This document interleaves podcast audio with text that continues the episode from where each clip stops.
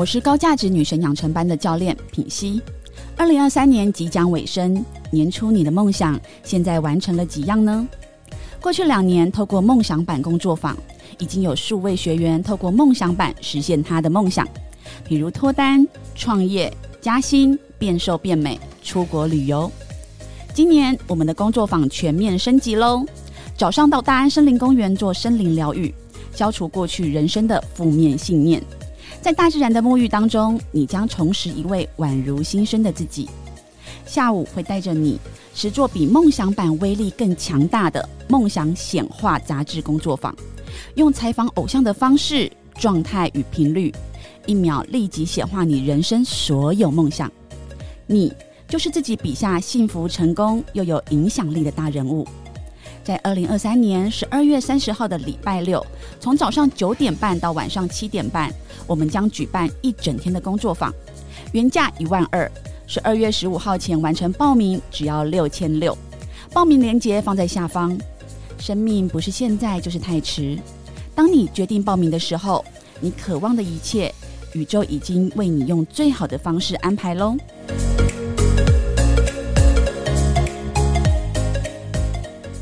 大家好，欢迎来到《好女人的情场攻略》，每天十分钟，找到你的他。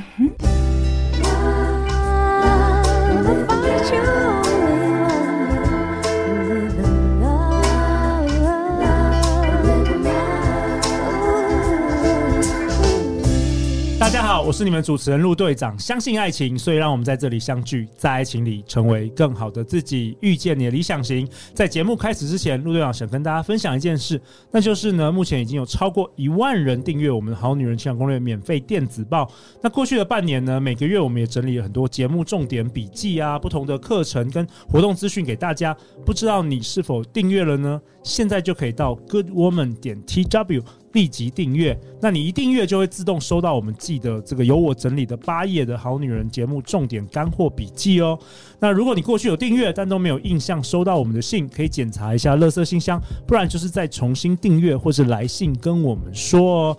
那今天的这一集非常特别，而且非常热闹。陆队长邀请到同样也是两性主题的节目的 Podcaster 三位跟我们同乐，让我们以热情的尖叫欢迎 Podcast 节目微醺日常的主持人。Giselle 小麦以及 Keira's Talk 的主持人 Keira。大家好，我是 Keira's Talk 的 Keira。Hello，又好久不见。Hello，大家好，我是微醺日常的小麦 Melody。Hello，大家好，我也是微醺日常的 Giselle。OK，今天这一期我们有四个人哦。那陆阳想要跟大家讨论什么呢？因为今年在台湾，大概五月到七月的时候，最多人、最多人的讨论就是这个 Me Too 的这个话题。那大家都在台湾也知道，其实 Me Too 的运动延烧到各行各业，包含这个演艺圈啊。教育产业、政治界，甚至我们自媒体网网红界等等的。那作为一个这个女性节目的这个主两性节目的主持人，那陆队长当然也谴责这样的行为啊。那因为我看到网络上很多案例，已经不是性骚扰，而是这种性侵这种严重的犯罪行为。那甚至有些是针对这个未成年的这个小女生。那当然，陆队长也觉得这样是很糟糕的。那身为两个女儿父亲的我，那也是支持这样的社会进步的运动。那特别是希望女儿长大之后，能够在一个相对安。全的社会中成长，所以我先想要做一集的内容给我女儿长大来听。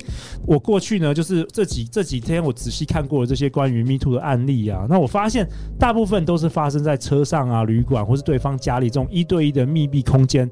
所以原本我以为就是这一类的案件其实很容易防范，就是避免跟初次认识的男人啊去相处一对一相处，甚至更小心跟任何男男人单独相处，不管他是你的主管，不管是不是已经已婚。不管他是不是公众人物，不管他是不是有良好的这个公关外界形象等等的。但是呢，当我跟小麦啊、Giselle、Keira 在节目录节目这一集前讨论的时候，我发现案情并不单纯诶，并不并不像我们男人想象的那么单纯。因为毕竟大部分可能被 Me Too 的都还是女生为主的，更多更多案件是发生在职场上。所以本集的内容，我们会试图跟小麦、Giselle 跟 Keira 一起来讨论一下这个职场上的性骚扰。到底能不能整理出一些给好女人听的这个职场的自救指南呢？我我不确定。但是本集呢，我们来努力来讨论一下这个主题。因为在讲这个主题之前，我们先好好讲，因为这发生的地方实在太多了哈，所以能够防范的，我觉得一般一般我们有接受过就是大家的谆谆教诲教育的呃女孩们、男孩们都知道说那些危险的地方不要去不要跟陌不要跟第四任社网友去旅馆啊什么，对对对，这些都不要。对对对，对，但其实很多情况发生在我们不觉得那个是危险的，或者是呃那个情况是我们没有办法拒绝的。对，没错，呃，那种情况发生的反而比较多。所以我想说，我们今天在讨论的这个环境或者是前提，应该会是在呃可能职场比较多，或者是有呃权力关系的境呃情况比较多，就是说有上对下的状态。对，我知道小麦跟 Giselle，你们还特别问的你周遭的朋友，你们整理出一些职场常见的。案例或情形。好，我们来先说一下，就是像是口头的性骚扰。那像我之前有一个朋友呢，他就是在一个工作的场合，就是里面有男性也有女性。那其实他们当时的工作环境就是五个人，那其中的话呢，女生占三个，男生占两个。然后呢，他的主管也是男性。某一次工作结束之后呢，他觉得 A 男有帮了很多的忙，嗯、所以他在结束的时候说：“哦。”今天特别谢谢你的帮忙哦，感谢他的帮助。对，结果对方反而说一句：“没关系啊，你可以肉偿。”哦，以肉体偿还哦，是在群组还是在在一个大家都在的场合？哦，在一个大家都在的场合，用讲的。对，okay. 他以为他在开玩笑是吧？嗯、对。可是其实大家都觉得他蛮认真的，就连那个女生都有一点害怕，她也不知道怎么样去回应。哦、OK，那那你这个女生朋友她怎么回应这件事情？她没有任何回应，她就是尴尬在那边。哦，对，这很正常，因为你不知道该怎么，你你觉得应该要生气吗？还是应该要厌恶吗？不知道。对，她可能是有点不舒服，但是因为她等于是刚到那个工作的环境，她跟其他人也不是很认识，她也不知道这个人是什么意思。嗯，对，但是他就算。不舒服，他也不知道怎么样去说。嗯，应该是说，我觉得在职场上很常发生这种情况是，就是他讲了一句话，但是这句话你很难去定位说他到底是不是性骚扰，可能是你自己觉得是，但旁边的人不觉得是，所以这时候你就会不敢去说些什么。又或者是他会觉得，如果我讲出来了，大家会不会觉得我小题大做，嗯、开不起玩笑？对，我我只是开玩笑啊，你干嘛那么认真？嗯、你认真磨人吗？嗯、其实其实确实这个言语的性骚扰是比较模糊的，因为搞不好林品熙老师他常常性骚扰我，讲这些 讲这些言语，那那就是每个女生的尺度不一样。可是有时候就是说，嗯、那这这个要怎么解？这个的话，其实之前我有跟 Giselle 有讨论过，嗯、然后。我觉得 Giselle 之前有个观点不错，就是你要一直坚持你自己不喜欢的事情，你要说出来。嗯，应该是说，我觉得这件事情，我是想要先问一下，就是当初就是你的那位女同事发生这件事的时候，她有跟她主管提过吗？应该是说，这是一个默认的场域，就是他们本来就会开一些玩笑，嗯、色情的玩笑，嗯、甚至在工作的群组里面还会传一些比较呃情色的影片。所以这个，嗯、所以表示他这个公司的文化是比较有毒的啦，嗯、对不对？嗯、就是说，在某些产业里，就是男性是比较多，而且可能他们习惯了这种文化。嗯。嗯，我想要讲一下我自己的以往的一个处理方式，因为以往我可能也会有遇到说有一些可能无论是男同事或是男性朋友，他们开了一些可能超过我自己尺度的那个玩笑话，然后是在一个有很多人的场合，那我自己的个性就是我不喜欢别人冒犯我。那如果说这个人冒犯我了，无论别人怎么想，我就是会摆臭脸，我就会让所有人知道我在不开心。我觉得其实女生的个性，应该说很多女生都会觉得啊。我不想让这个场合变得很尴尬，嗯、尤其是呃亚洲文化。对，没错。哎，可可是你知道，因为如果女生不表示的话，其实男生并不知道你是不舒服的。没错，因为有的时候，你说十年后表示，男生常常会说：“哎，其实我确实当时不知道你不舒服。”因为每一个有不同的底线。嗯，所以我我觉得摆臭脸好像也是一招。嗯，我觉得一方面是摆臭脸，但是我觉得是因为我比较直接的去表达自己的感受。但我觉得，如果说你今天不太敢表达自己的感受的话，我觉得你可以用一种很开玩笑的方式去说：“哦，哎、欸，可是我真的不太喜欢这样、欸，哎，就是那种有一点点半比较半开玩笑。”对，就是比较不会伤害到任何人的感觉。因为有时候开你玩笑的是你的主管或是你的老板，那你如果给他没面子，你可能隔天就 就惨了。或是如果是一个公司重要的客户，他可能从其他国家飞来，有很多外国人有没有对都飞来，嗯然后到时候你就让整个场面，那也有可能，对，我不知道会发生什么事。嗯如果是所以这个很真的很难拿捏，我觉得。我我如果是我的话，我刚刚想象了一下，嗯打假设有人跟我讲说，那你可以肉偿，那我会怎么做？我应该会说，哎、这是公司场合、哎，你要确定呢，你这样讲好吗？哦 我会把它这个就是确实是很需要一个就是一点点技巧，就是我好像又半开玩笑，嗯可是我又跟你说这是工作场合，嗯就让你知道说，对对对，我在工作中。哎、那我想问你们三位，就是这个在职场上常常你们过去的经验常常发生吗？也是有遇过，对都多多少少都会遇过。多多少少，可是我觉得这个就会很看个人对于这件事情的认定，因为有一些人对于身体的界限比较不敏感，有些人对于身体的界限或我们刚刚讲言语的界限是比较呃，就是比较敏感的。那当他如果比较敏感的话，他会譬如说他听到什么话语，或者是他那个身体的界限他会不舒服的。嗯那这个情况就是要看那个人的主观的感受。嗯可是我我非常的呃支持举手说，嗯。让你觉得不舒服，你就应该要说。我我我其实也是支持，我觉得每一个女人都要有自己的底线，就是嗯。如果你真的要因为一定要有这份工作，然后一直忍受这种有毒的环境，我觉得长久以来对你的这个 也不是太好，嗯对你的身心但我觉得那个说哈，就是譬如说是主管跟你说，你上有一个上对下，嗯你可能不好意思，就是让场面太难看的话。私讯对私讯吗？我觉得呃私讯我我觉得当下是可以先一个立刻反应，就说、哦、不好意思，这样我不太舒服不不。太舒服哦，就这样很有礼貌的，有礼貌对对有礼貌说，哎、对不好意思，但这样我不太舒服，嗯这样子。那如果是私讯也可以，就是说如果是同事的话，嗯那你不想让那个场面难堪，你要私讯他说，你刚刚讲的那句话，其实我不太舒服。嗯那这样子有有些男生其实他就会调整，因为他他可能有时候他就是过去习惯开黄腔，但是他如果知道这个女生是比较有有界限的话，他其实大部分应该是会尊重啦，至少他不敢惹你啦。但如果如果你都不讲的话，我觉得很容易他他根本不知道你不舒服。嗯，对。然后我觉得我也想要鼓励各位好女孩们，就是我觉得就像 Kira 刚刚说的，就是每一个人对自己身身体或者是口语上的界限都是不一样的。对，但是我觉得，就是你如果遇到一个让你不舒服的情况下，你不要去一直去想说，哦，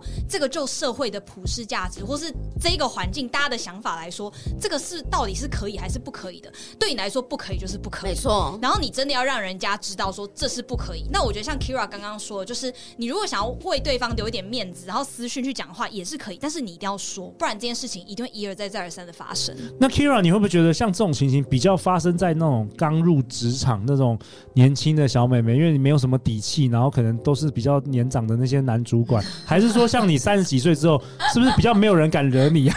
会不会？没有人敢惹我，可能是我个性的关系。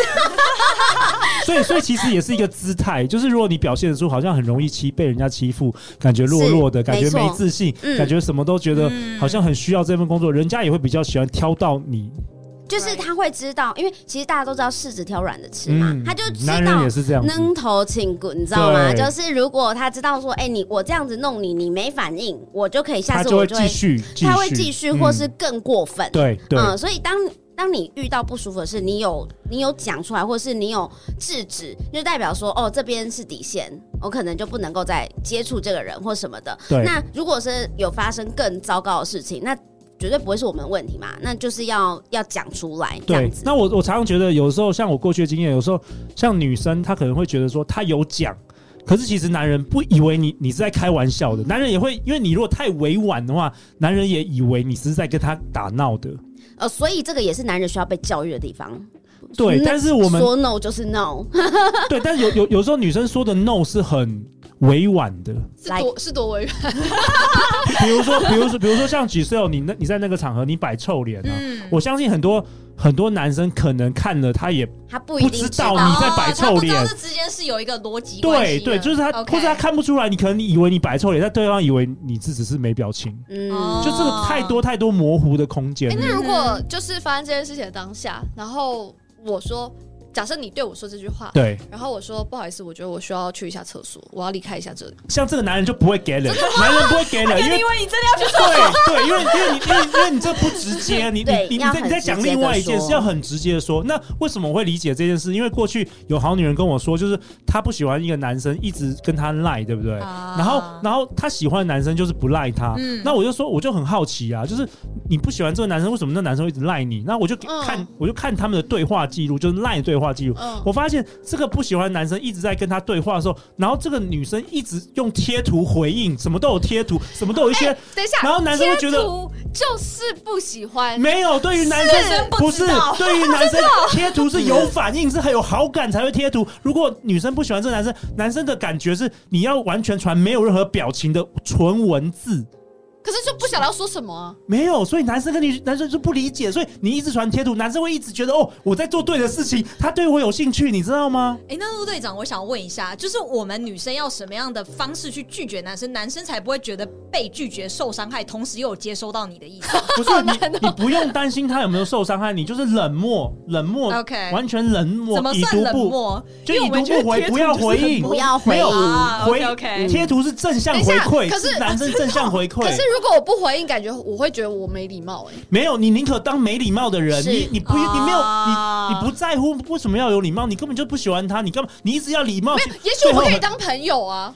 都都没有没有都 think 朋友。没有那个朋友，没有。你对于男人而言，大部分都没有中间的，就是他要么就想要追你，要么就是你就就是冷漠。懂？OK，我我之前才遇到一个妹妹，就是我我的朋友，然后她很年轻，然后她的确就是在跟一个呃也是我的男性的友人，然后那个男性友人就在跟我跟我年纪差不多这样，然后呢他们在对话的过程中，事实上男生就以一直以为这个女生释放出一些讯息，可对对是我看了那个对话，然后我就我就大概知道知道出在什么问题了，因为女生其实是没有这个意思的，但是女生有一个很不好的观念跟想法，她觉得她不想要没礼貌，所以对方讲了什么话，他都会回他，而且不管他忙到多晚，他会不想要已读不回对方，然后又觉得对方是一个长辈，然后就会想说，对对对，就会想说，好吧，那我回一下好了，而且客气有礼貌，而且那个因为妹妹本身，晚上半夜回男，因为他就忙到晚上，男生会一直会错意对对对，下他会一。直会错意，想然后说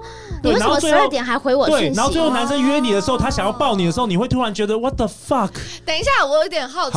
假设如果说这个人是你没有办法拒绝的关系，比方说他是你的家里的长辈或什么之类的，或者是就是你有一个必须要跟这个人建立的一个 project 之类的，所以你没有办法说不或怎么样。好，但是我就是假设，如果是我，我可能会集中很多这些讯息，然后呢，就是可能过了五天，然后回个贴图，没有没有回一个贴图，没有，我觉得我觉得我觉得千万不要回贴图。如果你对这个男人完全没有任心，你就是回纯文字，不会回很丑的那种、没有欸，不行不行不要贴图，不要纯文字不回也可以没。有。当然，如果是他是你老板，你不可能已读不回他吧？对。但是如果是完全跟你不搭嘎，比如说快速约会，你认识的，你根本就没有兴趣，你不需要回复，真的不需要，因为男人他是必须要知道你有回应的时候，他他认为这是正向的。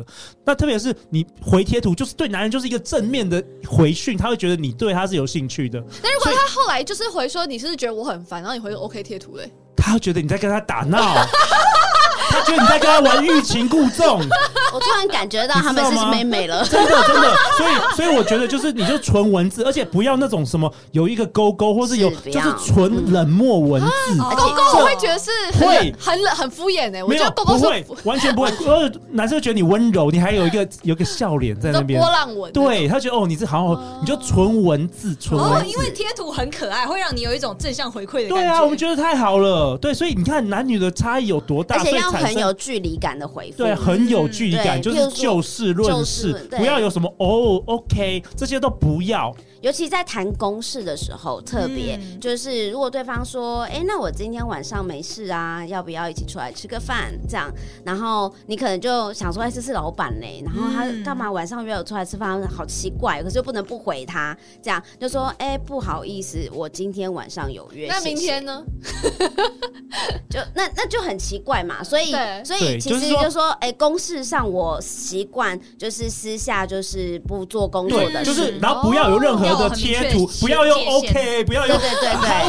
good，这些都是对男生都是正向回馈，千万不要。如果你对对他问句，千万不要，就是纯文字，冷漠的文字，冷漠的不要担心。对对对，因为其实我后来发现，就是男女的大脑确实是很不一样的，嗯。然后往往其实双方都是没有，就是男生会错意的嗯，嗯。而且我们男生很容易会错。刚刚小麦以为贴图就是不喜欢，但陆队长跟你说，绝对就是不是。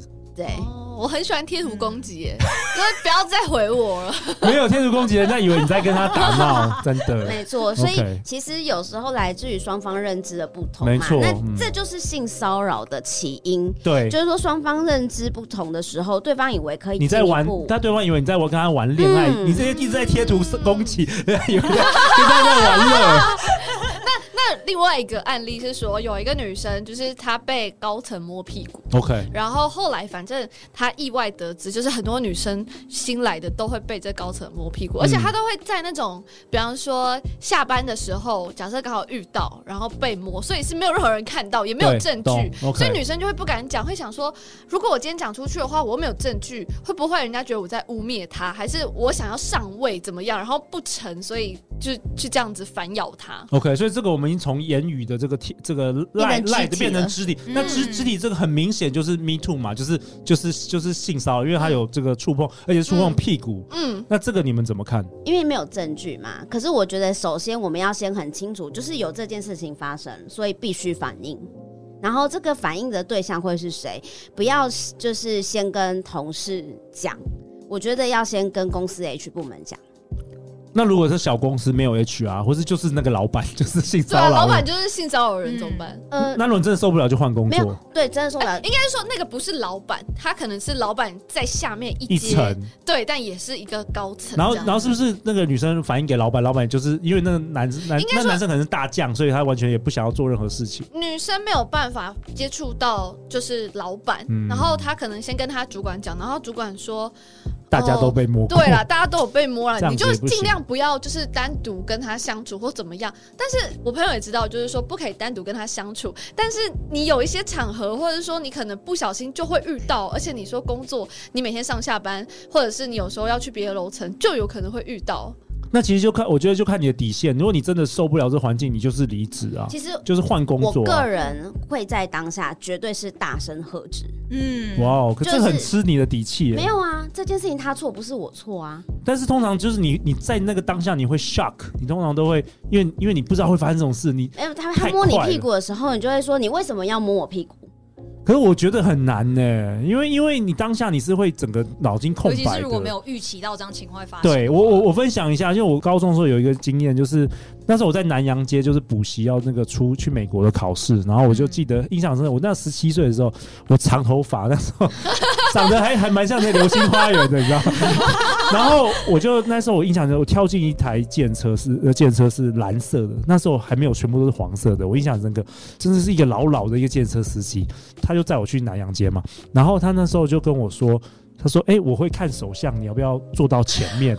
哦，所以你你知道我我我很单纯，那时候我真的觉得 傻傻的，我就没有看手相，因为我我才十七岁，你开车怎么知道吗？看手相啊？没有，他就他就说我坐我坐到前面，他可以帮我看手相啊可。是他开车哎、对啊，他就坐在旁边嘛，我也不知道，反正那时候我就也傻傻的这 是一个 excuse，我就还真的我就还真的坐往前坐，然后他就开始摸我，你知道吗？然后而且。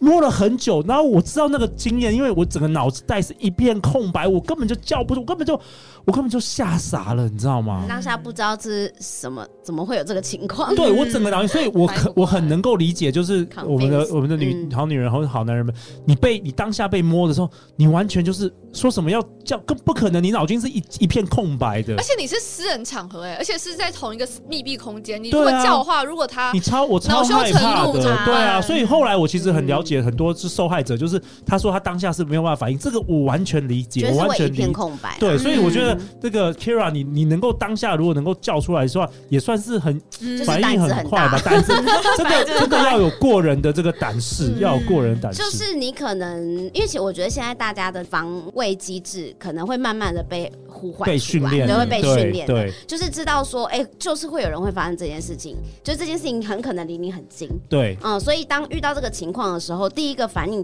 大家可以试想好了，就是我们现在如果真的遇到这个反应，你会怎么办？你当下一定是脑中一片空白，可是第二秒。你你第二秒你可以干什么？他如果还在跟你同一个空间，你可以做什么？你可不可以瞪他？对，你能不能够制止他？你能不能够跟他讲话？你能不能够立刻 say no？嗯，就是这件事情是我们可以现在先有一个心理准备，然后让自己有一个防卫机制。嗯，然后你当下也许空白，可是你的下一秒、第二秒，我们回神过来的那个时刻，嗯、我们可以做些什么事？这个时候就非常重要了。嗯、那假设那个人已经离开了跟你一起的空间，第一个你可以跟谁反映？那你反映了之后，如果是职场，你反映了之后，你的主管没有 support 你，或是他也给你一个像刚刚那样的回复，就说你尽量。不要怎么样怎么样这种没用的建议之后呢，那你就知道说，那这公司的文化就是这样。这个时候我们就是要去思考，你真的要待在这样的环境中吗？对，对，因为最后还是你自己会不舒服啊。对，所以你真的有想要待在这个环境吗？如果你你相信你自己，一定可以找到第二个更好的环境的工作。没有，这世界上没有。不能这个公司不可，你还是要相信自己啊！对，不是全世界每一个公司的老板都这样，是的，是的，还得了，是的，还得了。所以其实我觉得大家第一个一定要能够据理抗争，就是能够讲出来就要讲出来，能够反应就一定要反应。那能够最后要自己能够做决定，就是你要决定去或留。那这件事情，假设你选择留了，那也是你的选择。对，因为我们不是身处在一个很完美的，当然没有世界是完美的，就是这种事，就算今天。天到未来一百年，一定会持续的发生这种事，我没有办法杜绝这个。但是我确实觉得今年的这个 Me Too 的 movement 也对于很多男人，就是有意图的那男人也，也也是很多贺主的功功功用。因为大家知道说，现在社群媒体，你敢给我乱来，马上在社群爆料。特别是现在二十几岁年轻小美眉，随便就是 就是很大胆的就就敢爆料。所以其实我觉得很多比较那个年纪大的男生啊，或是比较这种惯犯，他们可能会比较容易被贺主。那我们今天这一集也有讨论一个蛮有趣的现象。就是针对于就是正常男生，可能今天跟小麦、跟 Giselle、跟 Kyria 也分享，就是说一般男生你怎么样的反应，他会误以为你是在跟他玩这个暧昧游戏。这个也是我觉得对好女人是很有帮助的，因为以前我都不知道，确实是有好女人给我看那个 LINE 贴图，我就觉得你就不喜欢他，为什么你一直跟他贴图回应，然后他就会一直一直跟你跟你，然后你反而你跟你喜欢的男生就是很冷漠，没有贴图，完全文字，就是应该要相反的作为。那小麦，你好像有提到一个第三个这个案子。对，那基本上呢，假设今天我们就是抛开前面两个，你是直接遇到说你的主管叫你拿一个文件去给大 boss，然后那个时候已经快要下班时间，所以呢，你可能就是拿这个。文件给他之后，你就要下班。那你也没有见过这个大 boss，然后你也没有听任何人提起过，所以呢，你就很自然而然的拿这个文件，然后呢进去。那进去之后呢，大 boss 说：“哎、欸，那你先把门关上。”然后呢，他叫你拿文件给他。你拿给他之后，你发现，哎、欸，他好像就是有想要侵犯你。我觉得这种时候，女生通常就会，对啊，倒一杯酒给你，或者是他就说：“哎、欸，这、欸、这个是真实案例吗？还是这一杯是？”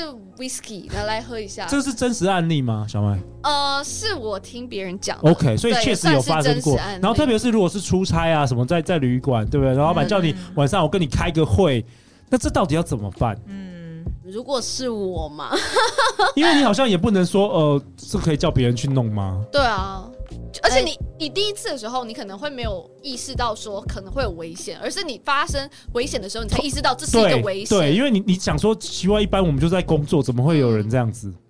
如果说就是你当下发生这件事情的话，我可能现在暂时没有想法。但是呢，因为我之前有遇过，就是我朋友他有跟我提过说，比如说像他出差到一个很远的地方，对，那他到那里的时候，当地的总经理，就因为他们是一个很大的跨国公司，然后当地的总经理就跟他说，哎、欸，呃，晚上的时候就是要不要跟我们一起去吃个饭？然后我那个朋友就问说，哎、欸，那就是去参加的人有谁？他就说，呃，去参加的人他可能有啊、呃、某某技术长，然后某某什么，都是一些位高权重的人，但他发现说里面没有一个女生哦，对，那他听到了这个当下，他其实有点不知道该怎么反应，但是他后来就是去跟他主管说明这个状况的时候，他主管立刻就跟他说，你就拒绝。那你拒绝的方式就是，你就说是你跟我之间就是可能有个会议，还是有什么很重要的事情，你就拒绝。我觉得就是你在发生这件事情之前，如果就是可以的话，我觉得你可以跟你的主管说一声，然后看你的主管愿不愿意跟你一起帮忙。但如果说不行的话，那就是像 Kira 说的。那这个公司就不是一个适合你待的公司。嗯、对啊，就是一个有毒的环境。嗯，我觉得是可以。嗯、呃，我们先讲好了。当你意识到这件事情，比如说刚刚呃叫单独叫你进会议室，然后在一个比较晚的时间点的话，嗯、那我们就要先去思考，我现在有没有什么情？因为这我要先有一个意识，就是意识到说，哎、欸。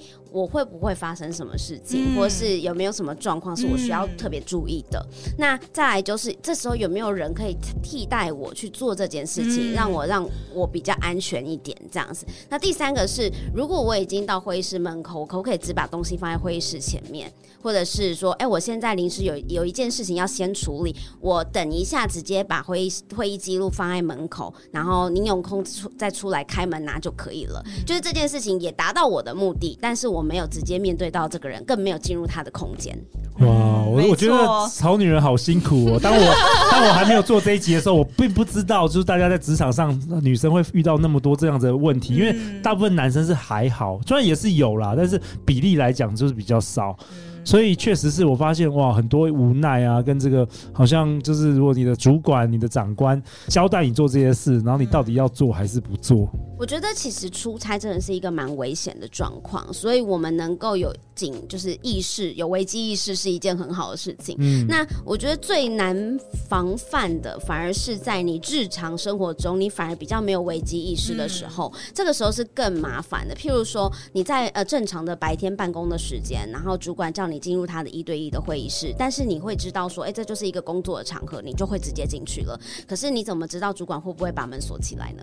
就是你也不会知道。就像我有朋友，他只是跟他客户约在他的工作室，然后讨论 case 的问题。对他只是觉得这就是个工作，对方是我的客户。对然后没有想到，他就就是差点被侵犯。哇所以这件事情就是他会觉得。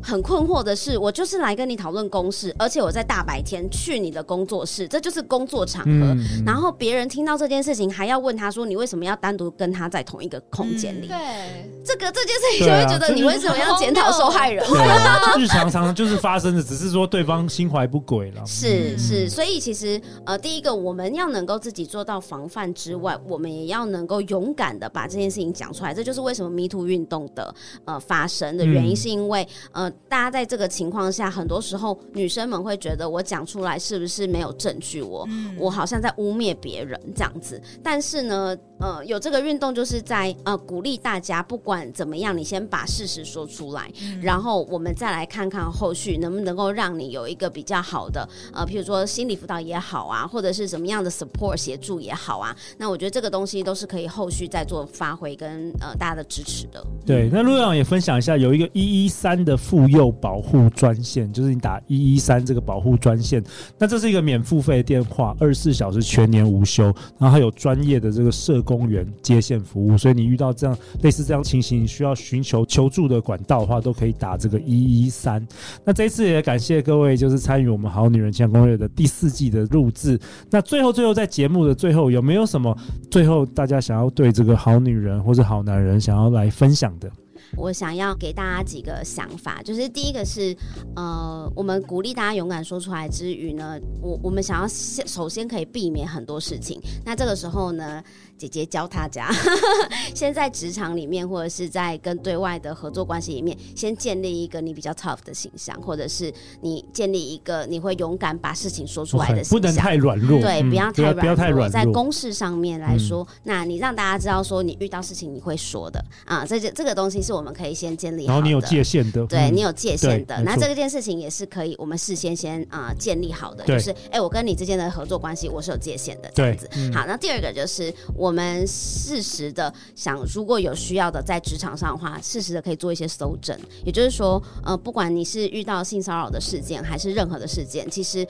任何不公不义的事情，如果他是累犯，我真的是希望大家能够有搜证的这件事情。那你再次遇到的时候，你要立刻知道我要怎么样做搜证这件事情，我要怎么样反应，我的对话记录可不可以先截图，嗯、类似这样子。那这些都可以保护你自己。我是觉得说，像刚刚 Keira 说的很好，就是你如果遇到这样的事情，你一定要。去反应，而且如果当下可以反应，就是像刚才陆队长那个情况，就是我现在回想，如果是我的话，我可能会跟他说：“哎、不好意思，我的手有汗疹，我怕如果你一直摸我的手，你可能会被传，会被我传染。”就是我觉得他可能当下还会错愕，然后他手应该就会移开。对，就是我觉得如果以我的观点来看，我可能不是那种很 tough 的女生，或者是会。形形塑自己是那样子的人，嗯，因为我的个性就不是这样，所以我可能会用一种比较另外的方式，嗯，比方说，假设我发现他可能要我喝酒，我说不好意思，我酒精过敏。或者是说，哦，不好意思，就是我如果喝酒会发酒疯，所以最好还是不要喝酒。就是我觉得会尽量把一些缺点往自己身上揽，然后让你知道说，其实我不要做这件事比较好哦。如果我发生什么状况，你要负责哦。就是是你自己愿意来要我做这件事情的哦。然后让他会去意识到说，哦，好像你还是不要做这件事情比较好。嗯，就以我自己来说的话，我会这样做。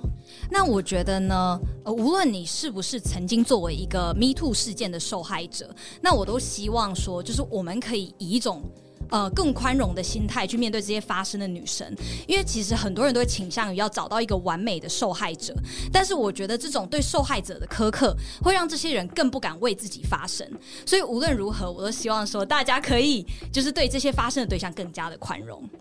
OK，那最后最后大家要去哪里找到你们？大家可以脸书或者是 IG 搜寻“微醺日常”就可以找到我们喽。那也欢迎大家搜寻一下 Keira's Talk 来听听我已经一百零九集的节目。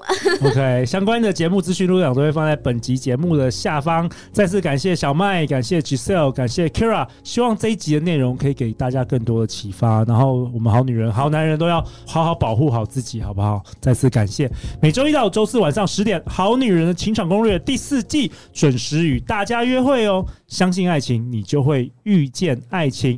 好女人的情场攻略，那我们就下一集见哦！拜拜。